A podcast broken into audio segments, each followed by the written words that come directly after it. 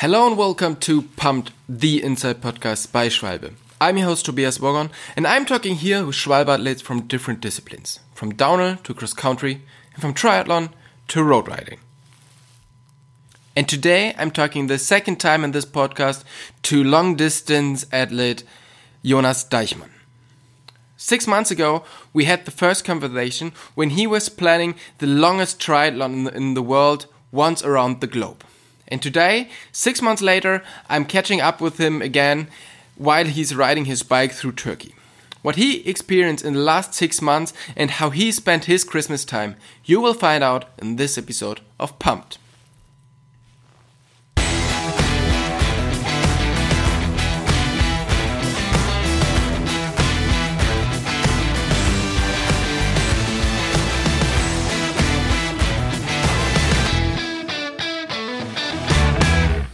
Hey Jonas, super cool that we talk to each other again after half a year, and uh, I wish you a Merry Christmas. So it's it's Christmas time. yeah, thanks uh, to you also. Merry Christmas. It has been a exciting uh, past six months. the last time we talked in April, you were still preparing your huge triathlon, and uh, where do I catch you now? I'm uh, currently in uh, in southern Turkey, uh, so I'm done with the, the swimming part, and I'm now on the on the bike um, heading to the to the Pacific. For the uh, for the people who haven't heard the first podcast, uh, can you explain briefly what are you doing exactly and why? Uh, sure. So I'm doing the first triathlon around the world and uh, the longest. It's a 120 times Ironman distance. So I set off in uh, in Munich on the in the end of September, and I cycled to to the Croatian coast, and there I swam um, 460k along the um, the Adriatic coast to the Dubrovnik. And I did this. Uh, I do the whole trip unsupported, so I, I didn't have a have a boat with me. I I tracked the raft uh, with all my supplies uh, behind me. And uh, from Dubrovnik, I, I, jumped back on the bike and uh, cycled via the Balkans now into into Turkey I'm now on my way to the, to the Pacific to, to sail across the, uh, to the US. Then I will run um, 5000k across the US to New York and sail across the Atlantic, and from there cycle back to Munich. I should be in end of summer. That sounds really, yeah, really exhausting, and it, it's a super long trip. So, how do you get the idea to do such a long, such a long trip?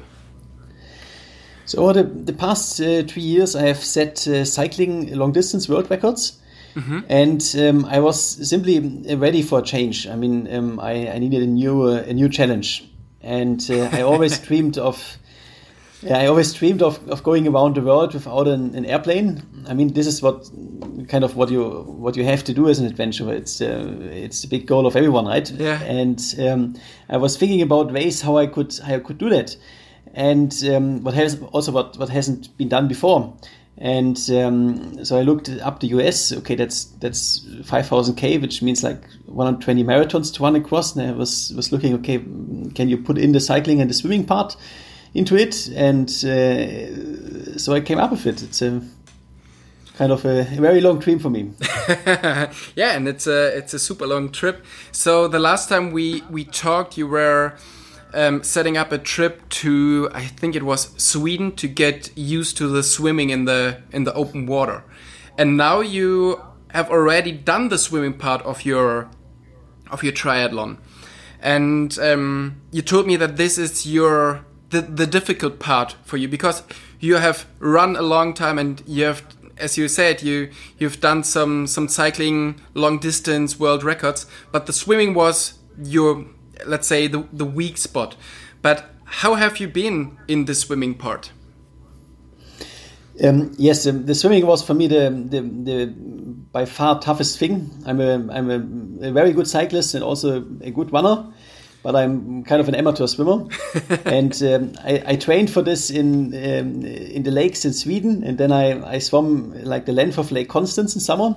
Mm-hmm. But um, if you if you swim across uh, Lake Constance as preparation for the for the open uh, open sea, Um, that's like like uh, training in, in the flat with a tailwind uh, for uh, for climbing um, a mountain pass. Yeah. Um, it's it's just very different. Um, so the, the swimming was like most of the time it's, it's horrible because um, you have very high waves and, and currents and it's it's cold. You are stung by jellyfish all the time and and uh, sometimes you, you are swimming backwards because the, the currents is, is, is much stronger than you.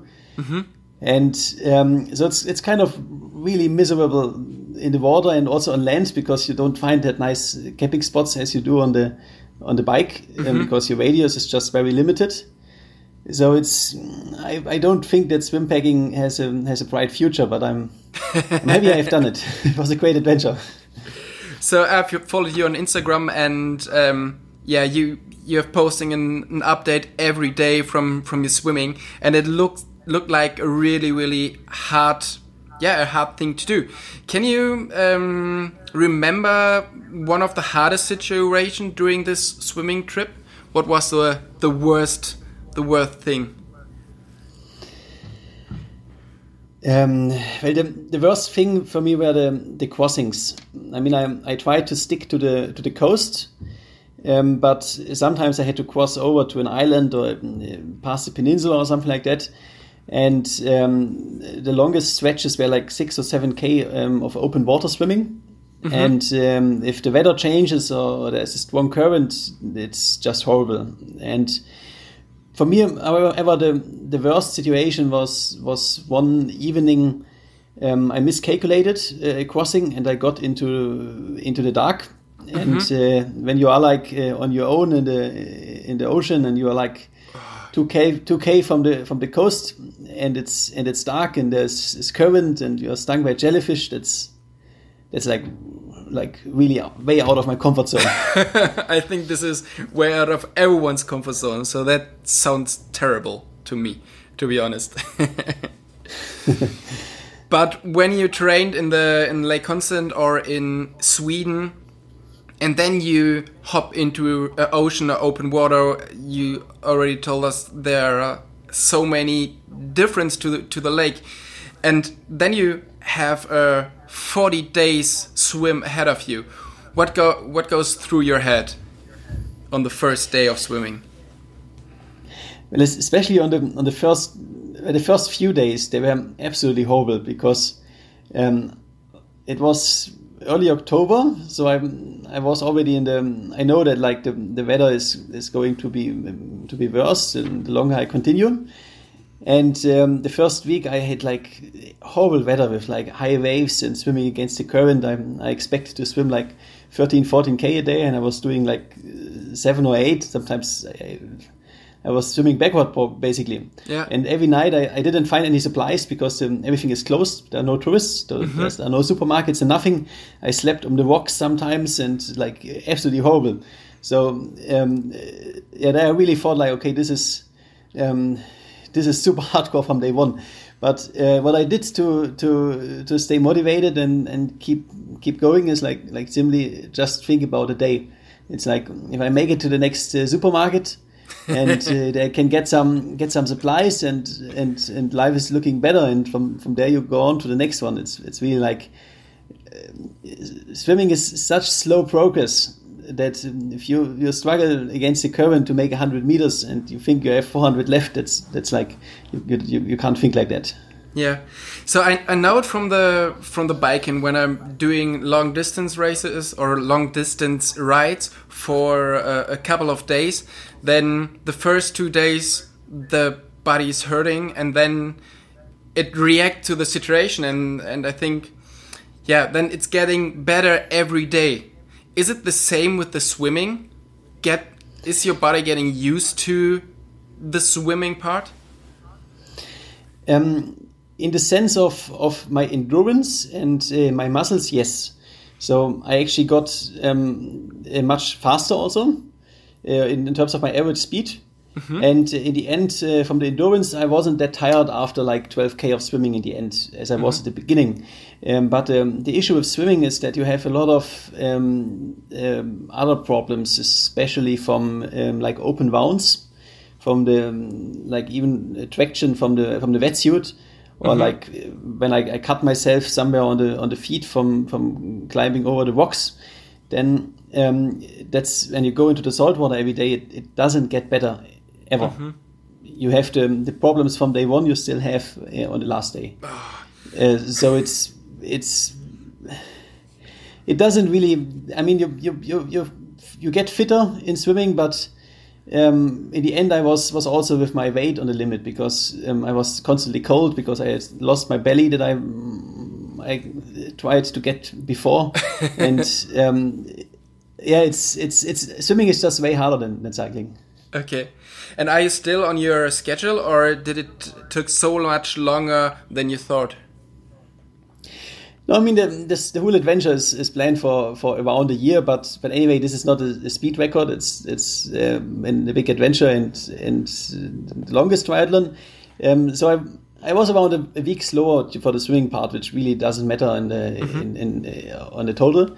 But uh, now in Turkey, I'm I'm, I'm delayed because um, the the border uh, with Russia, I did not get a permit to cross the, the land border. Mm-hmm so at the moment I'm I'm a bit stuck here in Russia and have to uh, to solve some uh, diplomatic things. Okay. After the swimming, you switch to the bike, and now you already have a, a few kilometers in your legs. How are, are you doing now, mentally and physical?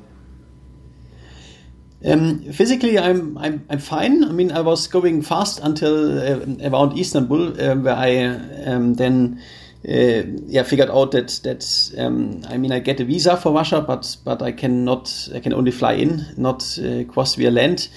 Uh, so for the moment, I have a bit more time and take it a bit more uh, chilled here in Turkey um, because it may still take some time until I can I can continue. Mm-hmm. From from that perspective, my my body is absolutely fine. Um, but uh, to be honest, mentally, it's it is it is super tough to to uh, to just wait um, because if you have a have a target like uh, going on on time yeah. Uh, you have to be in 20 days in, in that country and that's super easy because you are focused but um, if you are waiting for for a visa and the, and the border opening then it's it's just so much harder to to focus mentally mm -hmm. okay and um, for all of us it was a really special christmas with all this restriction and and all that stuff but how did you spend your your Christmas time in Turkey? Well, in Turkey, it's not it's not celebrated, and um, there is also uh, a lockdown here for uh, on a lot of days. Mm -hmm. So for me, Christmas was like every other day. Basically, I okay. I cycled, and uh, in the evening, I I found a kind of döner restaurant and um, got some nice uh, dinner and a, and a, cake. And then I found a nice sleeping spot, uh, like a, camping in an, in an olive plantation. And uh, I talked with my family uh, via Skype, and then I slept. So that's that's it basically. that's Christmas, yeah. um, so especially on these days, do you ever miss your family? Uh, of course, I miss my family, but but I'm also quite quite used to it. I mean, I I moved out um, when I was uh, 17, and I lived in uh, like now more than 15 years. I, I lived all over the world, and it's not the first Christmas that I um, I spent far from from family. So uh, yeah, I miss them, but it's it's it's also also a bit routine and. Uh, okay. Simply also a part of, of the adventure. So you you're used to it. Um, you're you're traveling with only the minimum of of luggage, so that's why uh, maybe the sound quality is not as good as our first interview when you were at home at your parents' house. But do you have any Christmassy lug in your luggage? So any Christmas hat or something where you celebrate a little bit the Christmas time? Uh, no, absolutely nothing. I mean, I I listen to. I have a phone, so I listen to some Christmas songs, but but uh, that's ah. that's really it. okay. so a lot of people, I, have seen it on on Instagram. A lot of people got your book from Cape to Cape as a Christmas present. And did you get anything for Christmas?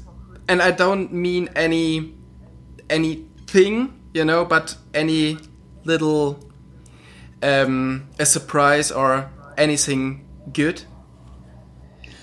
I got a lot of um, of messages, also like uh, video messages from from friends, family, but also from uh, from people I don't know, from uh, from followers. So that was that was very nice.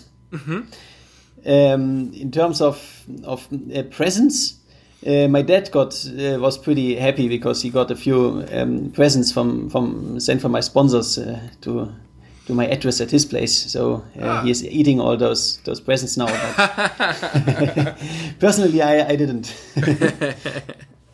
So, um, how do the next weeks look like for you?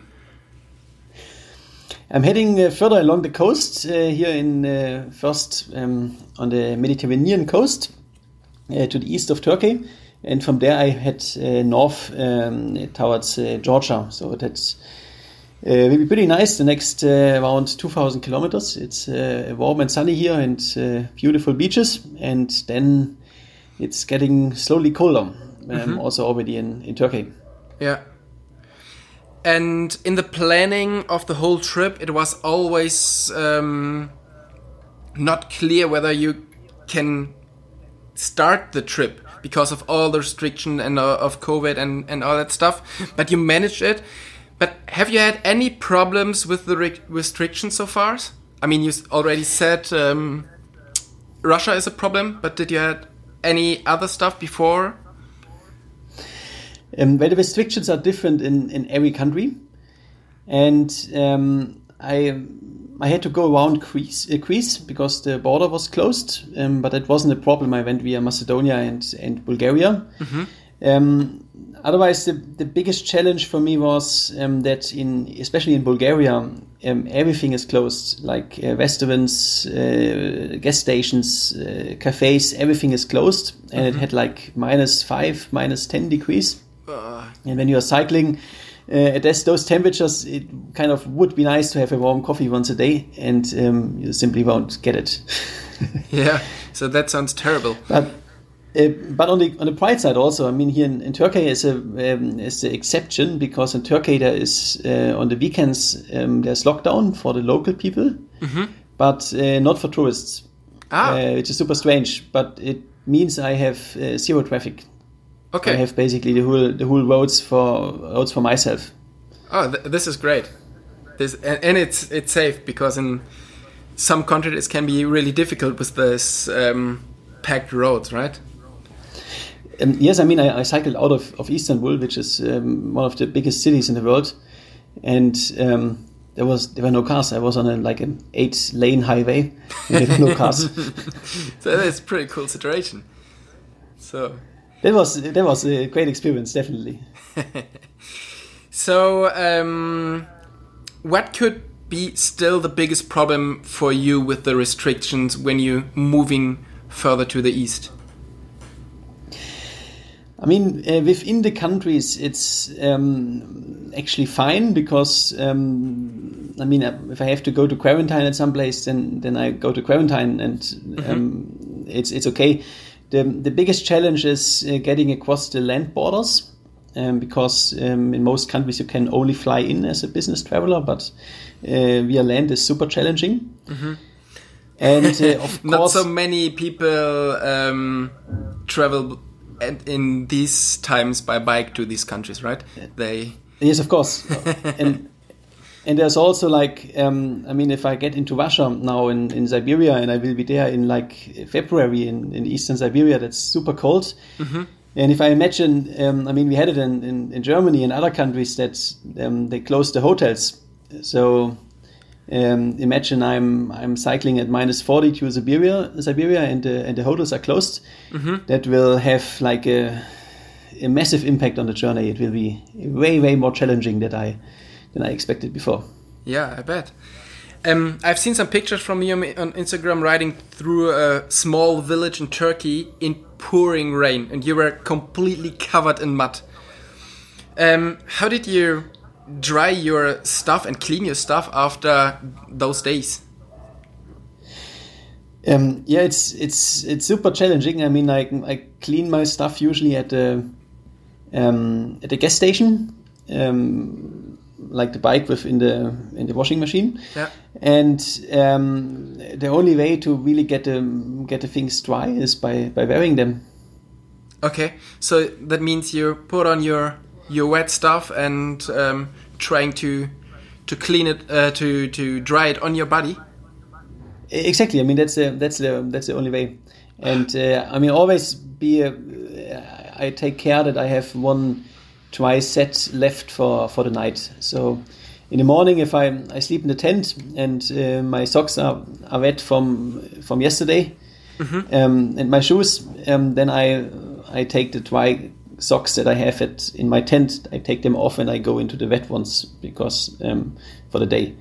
Uh, so I, I still spare spare dry ones. And in in this situation, when you put on your well, your wet stuff from yesterday, which is not only wet, it's also dirty and and muddy. How how hard is it to stay motivated on days like these? I mean, it's it's it's only the first uh, the first moment that's like really not fun, but uh, after two or three minutes on the bike, it's it's fine. You you, you get used to it. It's really more um, this moment that you that you have to leave your tent and get this the stuff on that's that you have to overcome. Yeah.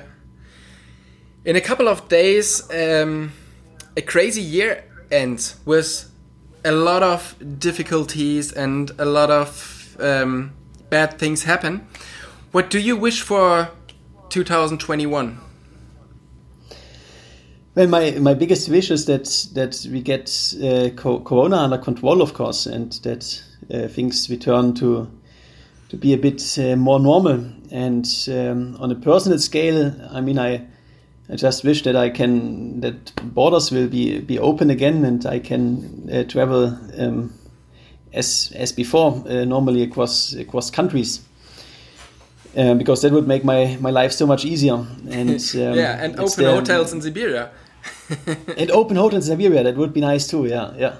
But it's it's kind of the the thing is um, with my body and if I have a challenge, it's it's I have always I mean I can it's under my control. I can influence it. Mm-hmm. But uh, with the with the pandemic and the, the, borders and everything, the restrictions, it's it's so much out of your of your own control. You are like um, regulations change and then uh, then you are stopped and um, you can't do anything against it. So this is a it's something uh, a very different situation. Jonas, thanks a lot for for your time, and I wish you all the best for the rest of the trip, and that um, yeah. And I definitely wish you open hotels in Siberia, definitely.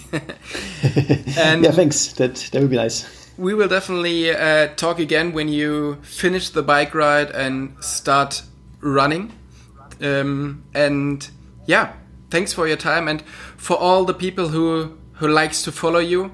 Um, it's really cool to follow you on Instagram because you're really posting an update every day, and it's it's good to see what you what you're doing every day. And for the rest of the people, they can they can buy your book, Cape to Cape. I think it's available on um, on Amazon, right? Uh, and, yes, exactly. Um, yeah, I wish you a, a good slip in into the 2021 and talk soon. Yeah, thanks, and uh, to you too. Bye bye. Bye bye.